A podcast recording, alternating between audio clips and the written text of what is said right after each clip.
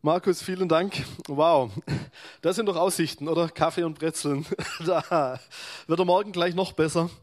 Ja, schön euch zu sehen heute Morgen. Und wir haben uns gedacht, wir teilen diesen Gottesdienst sozusagen in zwei Hälften. Ähm, die eine Hälfte heute Morgen der Gottesdienstteil in dem Sinn und nachher dann noch einiges an vertiefenden Informationen. Ähm, irgendwann hatten wir mal eine Gemeindeversammlung nur für Mitglieder, das haben wir oft so gemacht. Mittlerweile denken wir, eigentlich ist es gut, es für alle zu öffnen, die irgendwie interessiert sind an der Gemeinde. Weil das sind ja die Leute, die nachher auch die Infos wollen, ähm, die dann auch Interesse dran haben. Und dann hat jeder die Freiheit zu kommen oder nicht zu kommen. Wir werden das Ganze auch aufzeichnen ähm, für alle, die dann nicht da sind. Genau, aber wir kommen erst zu Gottes Wort und in einem ersten Teil, ich will uns einen kleinen Überblick geben, von der Art von Vision, von der wir glauben, dass sie für uns relevant ist, weil sie von Gott kommt, weil sie in der Bibel drin steht. Und nachher werden wir dann noch mal in ein paar Details reingehen, was das denn dann genau für Auswirkungen für uns hat und so. Aber da kommt manches dann in der zweiten Hälfte. Seit Februar diesen Jahres gibt es uns seit 30 Jahren Immanuel Gemeinde. Ja, ist ein bisschen untergegangen dieses Jahr zugegeben. Wir haben es jetzt auch nicht so groß promotet, weil wir noch mitten in Corona und in anderen Geschichten drin waren zu dem Zeitpunkt. Ähm, hatten jetzt auch nicht wirklich groß Gelegenheit, eine Riesenfeier draus zu machen. Ähm, haben wir ja auch bei 25 Jahre dann ein bisschen gemacht, damals mit der Einweihung der Räume in Verbindung. Ähm, ja, die, wenn dann wieder ein paar mehr Jahre kommen, machen wir sicher auch wieder was. Aber es ist ein langer Zeitraum, oder? 30 Jahre Immanuel-Gemeinde. Und manche kennen das gar nicht anders, oder? Wenn ich so überlege und zurückdenke. Manche kennen den Zustand gar nicht, dass es Immanuel-Gemeinde nicht gibt. So alt sind wir jetzt schon. Man sagt es ja immer gerade bei der englischen Königin, aber da fehlen uns noch ein paar Jahre zugegeben in die Richtung. Aber jedenfalls 30 Jahre ist eine lange Zeit. Und vor ein paar Jahren hatte ich mal ein Gespräch mit einem Freund, einem sehr guten Freund von mir, und er hat mir eine Frage gestellt, die mich im ersten Moment komplett irritiert hat. Er hat mich gefragt, ja, sag mal, wie sieht es bei euch aus in der Gemeinde? Wie lange wird es denn euch noch geben? Ich dachte so, uh, was ist das für ein Gesprächsthema hier? Spannendes Thema. Im ersten Moment dachte ich, was, wo kommt das jetzt her? Und man muss dazu sagen, wir hatten uns davor über so ein paar Gemeindekrisen und äh, Herausforderungen in unserer Gemeindewelt unterhalten. Vielleicht hat das mit dazu beigetragen. Aber er war auch ein Freund von der Sorte, die solche Fragen stellen dürfen und sollen ähm, ja, im ersten Moment habe ich so gedacht, ging mir nicht alles so durch den Kopf. So, klar, natürlich bei den ganzen Krisen und Spaltungen, die oft so passieren und so viele Herausforderungen oder wenn man das jetzt mit Antonio heute Morgen mitkriegt, wo du denkst, hey meine Güte, wie kann das so schief gehen, trotz Gebet und allem und Glauben und überhaupt und jetzt ist das Bein trotzdem ab und das ist echt tragisch. Und solche Situationen sind ja auch kein Einzelfall auf der anderen Seite. Und da habe ich im ersten Moment so gedacht, hm, was sagst du jetzt? Und er hat dann nochmal nachgefragt und auch gemeint, ja, wie, wie ist das? Weil irgendwann ist es doch oft so in Gemeinden, dass die Luft so ein bisschen raus ist nach so einer gewissen Zeit. Irgendwann ist doch, ja, kann doch auch sein, dass dann so ein Projekt zu Ende geht und irgendwas Neues anfängt.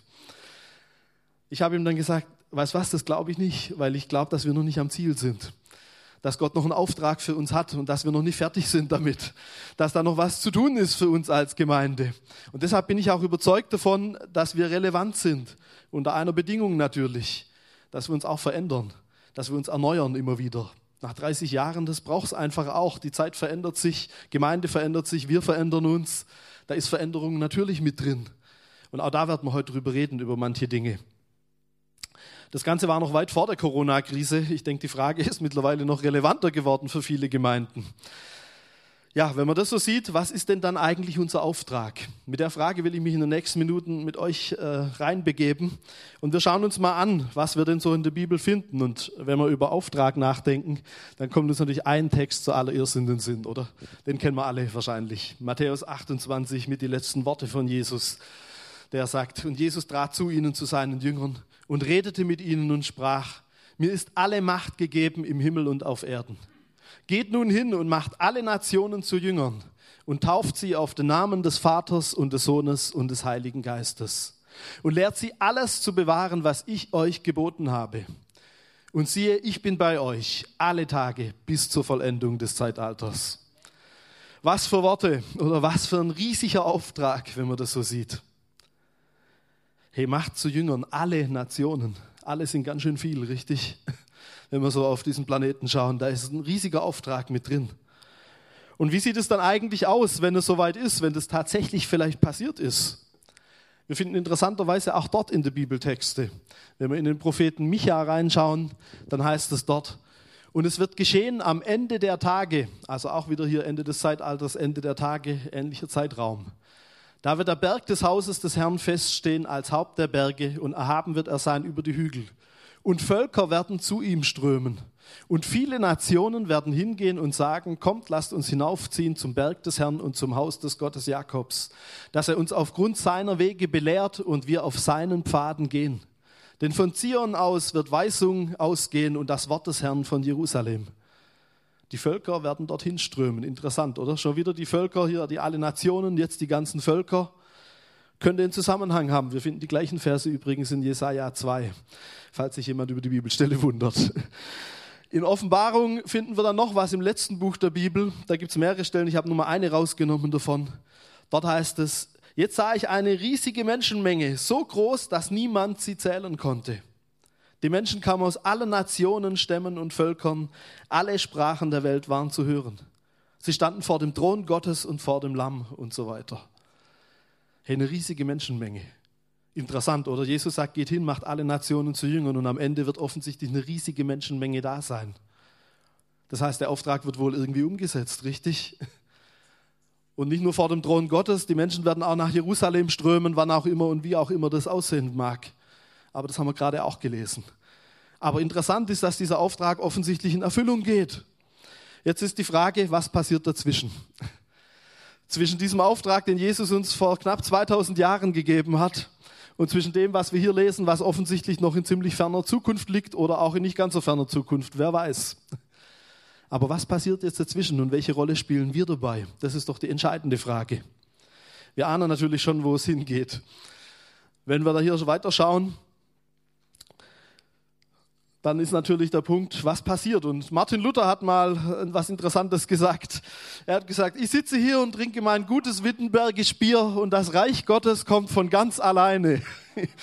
zu fairerweise muss man sagen, es war nicht alles, was Martin Luther zu diesem Thema gesagt hat. Okay, da gab es auch noch ein paar andere Zitate. Aber ist auch eine Möglichkeit, mit diesem Auftrag umzugehen, richtig? So, so lustig es auf der einen Seite ist, so ernst ist doch was drin, finde ich. Weil man könnte natürlich sich völlig erschlagen fühlen, wenn man an diesen Auftrag denkt und sagt, hey, wie riesig ist das alles und wie viel müssten wir eigentlich tun und wie wenig tun wir und wie schlecht sind wir überhaupt und wir haben doch kaum was erreicht und, und, und. Man kann sich da richtig fertig machen damit, stimmt's? Mit der Perspektive kann man auch ein bisschen Entspanntheit reinbringen und sagen, na ja, also natürlich ist es wichtig, was wir tun, aber das ist nicht alles. Zentral ist in allererster Stelle, was Gott tut. Und dann können wir mit einer gewissen Entspannung reingehen. Ob wir das jetzt so wie Luther machen oder anders, da ist viel Freiheit da an dem Punkt. Aber jedenfalls, ich glaube, wir müssen auch diesen Druck rausnehmen aus diesem ganzen Thema. Weil die Wahrheit ist schon auch, das Reich Gottes gut, es kommt nicht von ganz alleine vielleicht. Ich glaube, wir haben da schon auch einen Anteil dran. Aber es kommt, weil Gott es will in erster Linie und nicht weil, wegen dem, was wir tun. Dann muss man sagen, Matthäus 28 ist natürlich nicht das komplette Bild, wenn wir über diesen Auftrag nachdenken. Wenn wir in die Bibel reinschauen, stellen wir fest, da gibt es eigentlich eine ganze Menge Aufträge, die Gott an uns hat. Das ist gar nicht nur der eine Vers oder diese paar Verse, die wir da immer schnell in den Vordergrund stellen, auch nicht zu Unrecht, aber es gibt da noch einiges, was damit reinkommt in dieses Thema.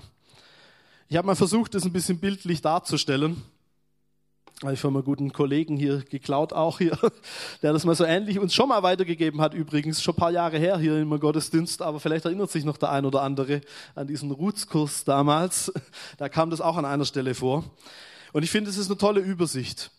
Und sie zeigt so ein bisschen, was diese Aufträge sind, die Gott auch für diese letzte Zeit wichtig sind. Natürlich Matthäus 28, dieses Thema Weltmission. Wir hatten es gerade schon. Schauen wir noch mal kurz rein. Äh, man könnte natürlich neben Matthäus 28 noch Matthäus 24 lesen. In Vers 14 steht nämlich drin, dass das Ende dann kommt, wenn alle das Evangelium gehört haben. Schon wieder alle, gell? alle Nationen, wenn alle das Evangelium gehört haben. Gott hat da schon eine sehr globale Sichtweise offensichtlich. Jetzt ist natürlich die Frage, was heißt jetzt alle gehört? Alle zu unserer Zeit, alle, die jemals irgendwann gelebt haben, wann ist jetzt alle? Wann wären hier in Deutschland alle? Wirklich hier jeder Einzelne? Oder ist es vielleicht doch eher gesamter zu sehen? Also so ganz eindeutig ist der Vers gar nicht, abgesehen davon. Aber er zeigt uns, dass es Gott wichtig ist, dass ihn alle kennenlernen, dass alle mindestens eine Chance haben, von ihm zu hören. Das ist ihm offensichtlich ein großes Anliegen. Und wenn wir über Weltmission reden, müssen wir natürlich sagen, da geht es nicht nur um alle Welt, sondern die Welt fängt vor unserer Haustüre natürlich an. Das sind schon die ersten Schritte. Und da treffen wir auch Menschen, die Jesus nicht kennen, mit Sicherheit. Wenn wir dieses Thema Mission jetzt so hören, könnte man natürlich sagen, naja, Mission, das ist ein schwieriger Begriff heutzutage, stimmt's? Meine Mission, da denkt jeder gleich an Missionieren, an irgendwie, man überredet die Leute, man versucht jemanden zu bekehren oder so ähnlich. Doch ist das wirklich das, was hier gemeint ist? Ich glaube nicht. Weil bekehren, denke ich, ist was, das kann man gar nicht bei anderen machen. So gern man das vielleicht manchmal würde, aber das geht gar nicht. Bekehren kann man sich immer nur selber. Man kann, niemand, man kann jemand überreden, das geht schon, natürlich. Man kann jemand erzählen, worum es geht. Man kann ihm die Möglichkeit zur Entscheidung geben. Aber bekehren kann niemand irgendjemand anders, wenn man es mal genau nimmt. Das ist immer eine eigene Entscheidung ganz tief hier drin. Und die kann einem niemand abnehmen. Deshalb auch das Thema Taufe, wo wir gerade gehört haben. Deshalb sind wir überzeugt davon, dass es Sinn macht, Leute zu taufen, die in der Lage sind, diese Entscheidung für sich selber treffen zu können. Sonst ist es irgendwie schwierig. Also von daher, man müsste vielleicht sagen, es geht darum, Jesus bekannt zu machen. Und dann hat jeder die Gelegenheit, eine Entscheidung zu treffen und sich zu überlegen, was mache ich jetzt damit. Und ich glaube, das war auch das Anliegen von Gott, dass es jeder hört, dass es jeder mitkriegt. Und das ist eine Herausforderung. Wie setzen wir das praktisch für uns um? Ich meine, wir haben in Matthäus 28 auch gelesen, der Fokus ist ja auch, Jünger zu machen. Das ist noch mehr als nur zu sagen, da fällt eine Entscheidung, sondern das beinhaltet, dass man Jesus nachfolgt, langfristig gesehen. Also da ist noch, der Auftrag ist noch größer, wenn man so will. Das ist das eine. Meine, was wir hier machen bei uns in der Gemeinde, das sind natürlich verschiedene Projekte, die wir zum einen in die Richtung am Laufen haben.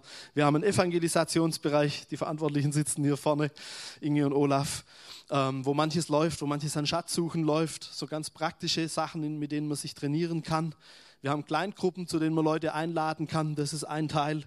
Das Thema Internet wird an der Stelle immer größer, wo wir merken, ganz viele, die auch neu zu uns kommen, die lernen uns zuerst im Internet kennen. Und das ist gut so. Und da müssen wir darauf vorbereitet sein und die Chance können wir nutzen. Und die große Frage ist ja immer an der Stelle für jeden von uns, wie können denn andere Jesus in unserem Leben sehen? Und ich glaube, das ist ganz vielfältig. Das hängt mit unserem Lebensstil zusammen. Das hängt damit zusammen, wie wir mit anderen umgehen. Das hängt mit Gebet sicherlich zusammen. Das hängt auch damit zusammen, wann wir über Jesus mit anderen reden natürlich. Aber das ist die entscheidende Frage und mit der dürfen wir uns sicher noch viel mehr beschäftigen. Bin ich überzeugt davon. Also ein großer Teil, den Gott uns ja als Auftrag mitgibt, wahrscheinlich auch der bekannteste Teil, würde ich mal fast vermuten. Wenn wir weiterschauen zu diesem nächsten Auftrag, die Wiederherstellung der Gemeinde. Wir lesen da was im Epheserbrief dazu. Ich springe mal noch eins weiter hier. Da geht es eigentlich um das Thema Ehe. Ähm, interessant ist aber die Parallele, die hier gezogen wird. Dort heißt es, ihr Männer liebt eure Frauen. Auch ein Auftrag übrigens von Gott, so ganz am Rande. Da könnte man es ein Amen sagen, aber okay, ist noch, der Kaffee fehlt noch heute Morgen, okay. Nee, ihr Männer liebt eure Frauen, wie auch der Christus die Gemeinde geliebt und sich selbst für sie hingegeben hat. Vielleicht fällt das Amen deshalb etwas schwerer, verständlicherweise. Der Auftrag ist auch ziemlich groß, um es mal so zu formulieren, stimmt's? Ähm, und dann, um sie zu heiligen, sie reinigen durch das Wasserbad im Wort, damit er die Gemeinde sich selbst verherrlicht darstellte, die nicht Flecken oder Runzel oder etwas dergleichen hat, sondern dass sie heilig und tadellos ist. Jetzt sagt der Paulus uns ja also, was wir hier in der Ehe leben, ist im Prinzip ein Bild dafür, für das, was Jesus mit der Gemeinde leben will. Oh, wow. Wahnsinn, oder? Da kriegt Ehe schon mal eine ganz andere Bedeutung auf einmal. Und was dann noch dazu kommt, wenn wir das hier sehen, er will diese Gemeinde heiligen, sie reinigen, dass sie tadellos ist. Ja, da sind wir noch ein Stück entfernt, zugegebenermaßen. Da sind wir noch nicht angekommen. Auch das ist noch ein großer Auftrag. Und ich glaube, Gott will uns wiederherstellen. Nicht nur uns als lokale Gemeinde, sondern Kirche im Gesamten. Wenn man so die letzten Jahre anschaut, sehen wir so viele Schwierigkeiten, die Kirche auch hat hier in unserem Land, in unserer Zeit. Und manche würden schon sagen, Kirche, das ist ein Projekt, das ist auf dem absteigenden Ast. glaube ich nicht. Also an manchen Stellen ja, sicherlich. Aber ich glaube, da gibt es eine gute Zukunft. Weil Kirche Gottes Plan ist ganz am Schluss und ganz am Ende des Tages. Aber was es braucht, ist Erneuerung und sicherlich auch Veränderung. Gar kein Thema. Und Gott will hier was tun. Und wir sehen auch so über die letzten Jahre und Jahrhunderte, wenn man durch die Geschichte schaut, dass offensichtlich immer mehr wiederhergestellt wird von dem, was Gott wichtig war. Man könnte bei Martin Luther anfangen und von dort weitermachen, wo vieles wieder neu entdeckt worden ist. Viele Themen, die eine neue Relevanz gekriegt haben. Ob das das Thema Gnade ist, ob das das Thema Heiliger Geist ist, wenn man jetzt an unsere Gemeindebewegung denkt. Es gibt da viele Punkte, wo Gott am Wiederherstellen ist. Stück für Stück. Und er hat eine Menge Geduld und das ist gut so, stimmt's. Das ist ein großer Segen. Wie kann das praktisch für uns aussehen? Natürlich ist da unser ganzes Gemeindeleben mit gemeint. Und ein Punkt, der uns da ganz wichtig ist, sind natürlich Kleingruppen und viele, viele andere Teams und Gruppen, wo wir uns hier mit einbringen, wo man hier gemeinsam Dinge bewegen kann, wo man gemeinsam im Glauben wachsen kann, weil damit fängt das Ganze ja an. Die Wiederherstellung der Gemeinde wird nur dann funktionieren, wenn wir wiederhergestellt sind, richtig? Wenn wir das Ganze leben können, weil daraus besteht ja Gemeinde. Das ist das alles Entscheidende. Und natürlich wird uns auch wichtiger in den letzten Jahren, dass wir gesunde Gemeinde bauen. Auch da sehen wir manche Dinge und manche Sachen, wo wir dran sind, Sachen zu verändern und zu merken, hey, da dürfen wir dazulernen in manchen Punkten. Da sind vielleicht nicht immer Sachen optimal gelaufen. Da dürfen wir auch Sachen neu entdecken. Da dürfen wir schauen, dass wir uns auf die richtigen Ziele ausrichten. Vielfalt ist ein Thema, das zu dieser Wiederherstellung gehört. Ähm, ich finde es total stark, dass wir auch heute Morgen aus unterschiedlichen Nationen hier sind, aus unterschiedlichen Hintergründen. Und ich glaube, das ist auch was, was uns als Gemeinde ausmacht. Dass wir offen sind für diese Vielfalt, dass wir auch eine internationale Gemeinde sein wollen. Nicht nur Schwäbisch, das ist auch gut, keine Frage. Aber weit darüber raus, okay? Viele Sprachen, Thema Übersetzung wird dann sicher irgendwann auch wieder relevant hier für uns. Und da wollen wir offen dafür sein. Und ich glaube, das ist auch was, was Gemeinde ausmacht. Wo sonst auf dieser Welt soll dieses Zusammenleben von so unterschiedlichen Menschen funktionieren, wenn nicht dort, wo Jesus in der Mitte ist, oder? Das ist doch so eine Gelegenheit, auch das zu demonstrieren für unsere Gesellschaft und zu sagen, hey, es ist möglich, egal wie verschieden wir sind, egal aus welchen Kulturen wir kommen. Wenn Jesus im Zentrum steht, dann haben wir eine Einheit. Und dann können wir gemeinsam vorangehen. Und dann geben wir hier ein Bild nach außen ab, wo andere sehen, dieser Jesus ist tatsächlich relevant für uns. Ja, und dann gehört natürlich auch hier dazu, dass wir unsere Gaben gebrauchen als Gemeinde. Wenn ich so über uns nachdenke, glaube ich, dass uns Gott manches an Begabungen geschenkt hat. Nicht nur jedem Einzelnen, sondern auch uns als Gemeinde. Also ein Teil, wo man das immer sehr deutlich sieht, finde ich, ist der Finanzbericht, der später folgen wird. Ich glaube, wir sind eine sehr gebende Gemeinde, die da sehr offen ist und die sehr viel auch investiert in viele Projekte. Ich glaube, das ist eine Gabe, die Gott uns geschenkt hat. Das ist nicht normal und auch nicht selbstverständlich oder unsere Gastfreundschaft, unsere anbetende Einstellung und viel, vieles andere, was man nennen könnte. Auch was, wo wir uns vielleicht nochmal neu damit auseinandersetzen müssen, wo wir darüber nachdenken sollten, hey, was hat Gott uns denn geschenkt und was können wir weitergeben? Und ich glaube, das ist auch unsere Existenzberechtigung hier in dieser Stadt. Früher habe ich immer gedacht, naja, unsere Gemeinde und die wächst irgendwann und dann ist es Leonberg irgendwann erreicht oder so ähnlich. Ziemlich naive Einstellung rückblickend gesehen. Mittlerweile sehe ich da viel mehr und nicht nur, weil ich in der Evangelischen Allianz engagiert bin, sondern auch aus anderen Gründen. Und da merke ich, hey, wir sind natürlich ein Baustein in diesem großen Ganzen. Es gibt viele Gemeinden hier in dieser Stadt und es ist gut so. Und wir brauchen alle davon, da bin ich überzeugt. Und wir brauchen es, dass jede Gemeinde ihre Gaben mit reinbringt in das große Ganze. Und dann kommt das alles zusammen und dann haben wir einen richtig bunten, vielfältigen Leib von Jesus hier in Leonberg. Amen. Und dann hat jeder seinen Platz und dann ist, wird jeder gebraucht. Und dann ist keine Gemeinde besser wie die andere, sondern dann brauchen wir alle zusammen. Egal wie unterschiedlich unsere Theologien zum Thema Taufe oder zu anderen Themen vielleicht manchmal sind. Ganz egal, aber wenn da Jesus im Zentrum steht, dann gehören wir zusammen und dann brauchen wir uns gegenseitig. Die letzten Jahre haben das vielleicht noch viel, viel stärker gezeigt wie jemals zuvor. Auch hier sehen wir, es ist wichtig, dass wir unseren Platz einnehmen. Und ich glaube, es braucht es, dass wir auch als charismatisch orientierte Gemeinde hier in dieser Stadt unterwegs sind. Sind wir gar nicht mal die einzige sogar hier in Leonberg. Da gibt es sogar noch andere. Und es ist gut so. Aber es braucht uns hier in dieser Stadt und ich glaube, das ist ein Teil davon, von unserem Auftrag. Und deshalb sind wir auch nicht überflüssig, sondern deshalb braucht es uns nach wie vor. Und mehr denn je mit Sicherheit könnte man noch viel dazu sagen. An dieser Stelle äh, geht es nachher im Bericht dann noch ein bisschen weiter. Schauen wir noch kurz auf diesen dritten Auftrag, so mit Blick auf die Uhr. Dieser dritte Auftrag, vielleicht ist es der unbekannteste, mit dem wir uns auseinandersetzen, diese Wiederherstellung Israels, die Gott auch auf dem Herzen liegt und die auch ein großes Thema für uns hier in der Gemeinde ist. Wir schauen mal kurz rein in den Epheserbrief. Ich lese es nicht die ganzen Verse, aber in Epheser 2, 12 bis 19, man kann mal das ganze Kapitel auch zu Hause lesen. Da steht Folgendes. da ihr zu jener Zeit ohne Christus wart, ausgeschlossen vom Bürgerrecht Israels und Fremdlinge hinsichtlich der Bündnisse der Verheißung. Und ihr hattet keine Hoffnung und wart ohne Gott in der Welt. Also hier wird der Zustand beschrieben, wenn wir ohne Jesus unterwegs sind. Jetzt aber in Christus Jesus seid ihr, die ihr einst fern wart, durch das Blut des Christus nahe geworden. Interessante Formulierung. Also es gibt Leute, die ferne sind und welche, die nahe sind. Wenn wir dann noch weiterlesen, heißt es hier, denn er ist unser Friede. Er hat aus beiden eins gemacht und die Zwischenwand der Umzäunung, die Feindschaft in seinem Fleisch abgebrochen. Er hat das Gesetz der Gebote in Satzungen, was auch immer das ist, beseitigt, um die zwei friedenstiftend in sich selbst zu einem neuen Menschen zu schaffen und die beiden in einem Leib mit Gott zu versöhnen durch das Kreuz, durch das er die Feindschaft getötet hat. So seid ihr nun nicht mehr Fremde und Nichtbürger, sondern ihr seid Mitbürger der Heiligen und Gottes Hausgenossen. Komplizierter Text zugegeben, wenn wir das so lesen. Und man muss es, glaube ich, mehrfach lesen, um wirklich dahinter zu steigen. Spring nochmal hierhin zurück. Aber was wir hier sehen, ist, Gott will offensichtlich eine Einheit schaffen. Worum es in diesem Text geht, ist die Einheit zwischen Juden und zwischen Christen, wenn man so will. Beziehungsweise zwischen Leuten, die an Jesus glauben.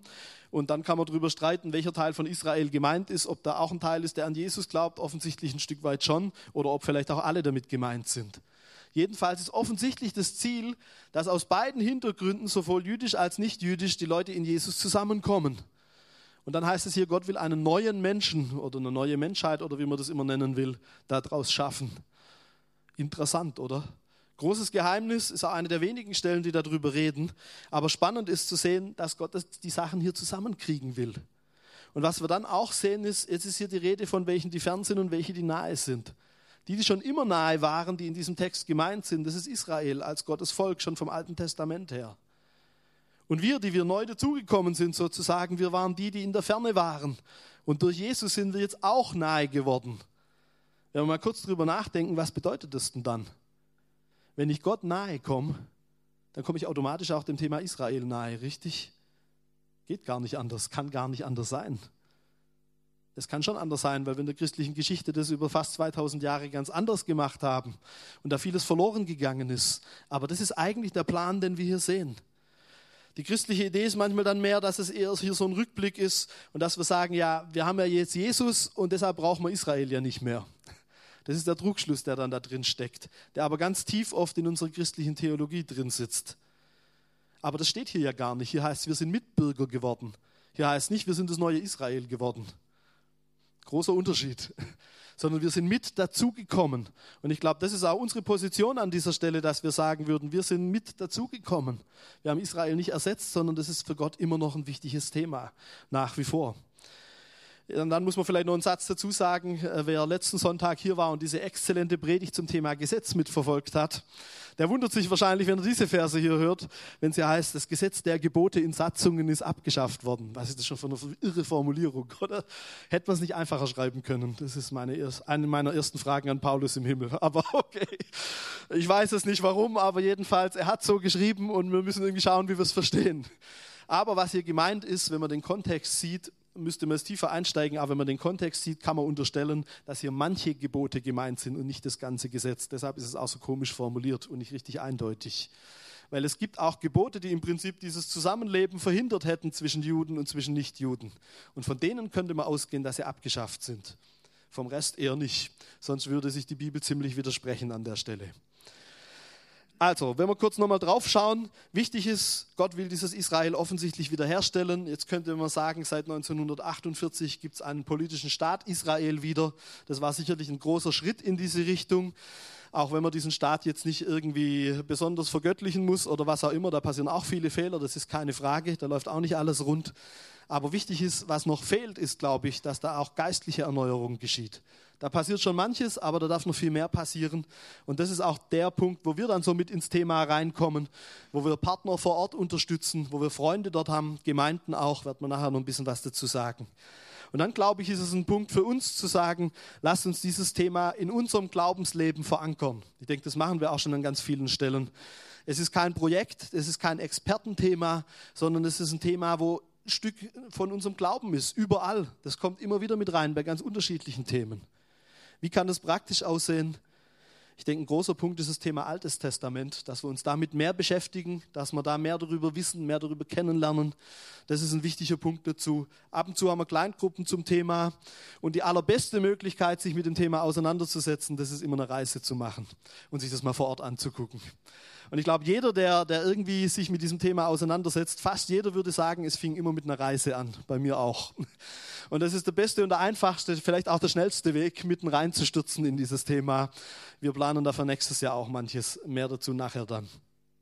Also wir sehen, Drei große Aufträge, die Gott uns gegeben hat. Drei Aufträge, bei denen noch richtig was zu tun ist, stimmt's? Da ist noch einiges offen. Ähm, damit wollen wir uns beschäftigen und das ist auch der Kern von dem, was uns als Gemeinde ausmacht, dass wir sagen, wir haben einen Anteil an diesen drei Aufträgen. Hier vor Ort, in unserem Rahmen, in unserem Umfeld, hier in Leonberg und Umgebung. Wie kann ich mich jetzt daran beteiligen, ist vielleicht noch die große Frage. Da werden wir heute über viele Möglichkeiten reden. Ähm, ich habe mal drei rausgegriffen. Irgendwann in diesem Jahr hat jemand das hier schon mal gebracht. Ich weiß nicht, ob es der Markus war oder Jürgen oder ich weiß es gar nicht mehr ganz genau. Aber ich fand es ziemlich gut. Gedacht mal eine andere Form von 3G an der Stelle. Zum einen, wir können beten, Gebet. Wir können für all diese Dinge ins Gebet gehen und das ist was ganz entscheidend Wichtiges. Und das ist einfach, theoretisch. Das ist nicht so schwierig. Und doch ist es eine Herausforderung. Aber da dürfen wir dranbleiben.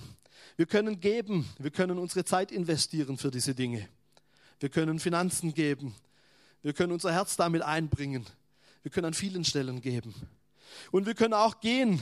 Also nicht nachdem du gebetet und gegeben hast, dann gehen. Das ist jetzt nicht die Reihenfolge, sondern gemeint ist, wir können hingehen zu anderen Menschen und diese Hoffnung teilen, die wir in Jesus haben.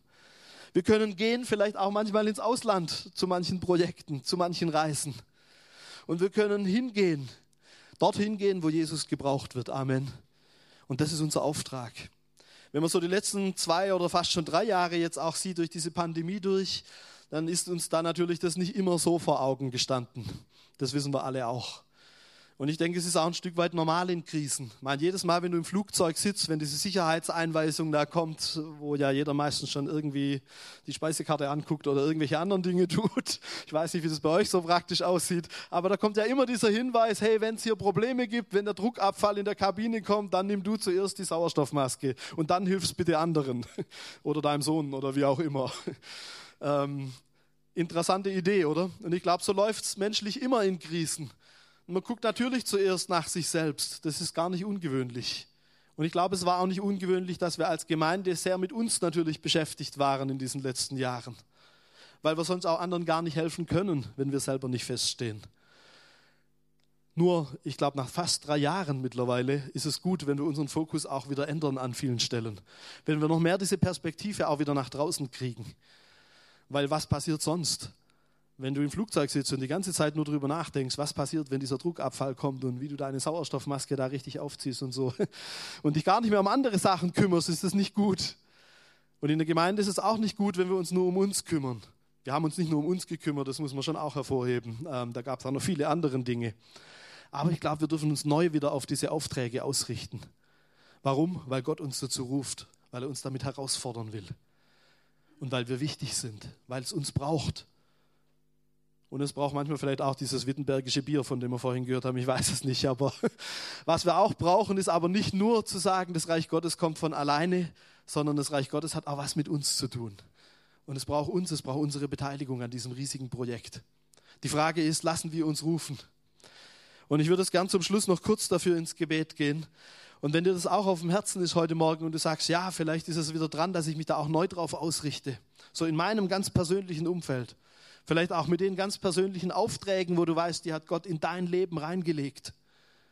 Dann lass uns doch ins Gebet gehen und beten, dass Gott uns da neu belebt, dass er uns neue Möglichkeiten schenkt, dass er uns offene Türen dafür gibt. Okay?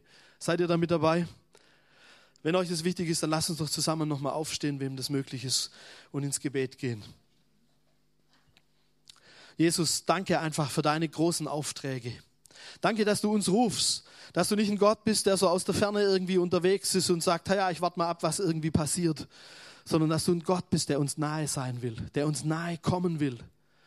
Und danke, Herr, dass, dass dein Herz schlägt für uns Menschen, für jeden Einzelnen. Und Herr, wir wissen, dass es so ein Segen ist, wenn wir dich kennen darf, wenn man mit dir unterwegs sein kann. Aber wir wissen auch, dass das für viele noch ganz weit weg ist und dass viele das vielleicht auch noch gar nie gehört haben, dass das überhaupt möglich ist. Und wir wollen da deinen Auftrag auch neu ergreifen heute Morgen. Herr, wenn wir jetzt heute über Gemeinde reden, über vieles, was passiert, über vieles, was wir vorhaben, dann ist uns bewusst, Jesus, dass das alles nur leere Worte sind, wenn du keine Kraft dazu gibst. Wenn du unsere Herzen nicht veränderst und bewegst, Herr, dann ist das alles umsonst. Und wir brauchen dich, Herr. Und Heiliger Geist, wir wollen dich heute Morgen ganz bewusst einladen. Einladen in unsere Herzen. So wie wir es vorhin vom Antonio auch gehört haben, Herr. Dass das Allerwichtigste ist, dass du in unserem Herz drin bist. Und wir wollen, dass wir das teilen können, dass wir es weitergeben an andere, was wir erleben. Danke, Herr, dass du uns dazu offene Türen gibst, dass du uns ausrüstest, auch heute Morgen dazu. Und danke, Herr, dass wir auf deinem Plan unterwegs sind, dass es für dich keine Überraschungen gibt, dass du ganz genau weißt, was du tust. Und dass es auch kein Zufall ist, dass du uns gerufen hast, Herr, weil du einen Auftrag für uns hast, weil da Aufträge für uns da sind. Danke dafür. Danke für deinen guten Plan, Herr. Und danke, dass wir wissen dürfen, wie wir es vorhin gelesen haben, dass du mit uns bist bis ans Ende der Zeit. Bis ans Ende unserer Zeit und bis ans Ende dieser Welt. Danke dafür, Herr. Danke, dass du mit uns gehst, Herr, und dass deine Kraft mit uns ist. Danke, Jesus. Amen.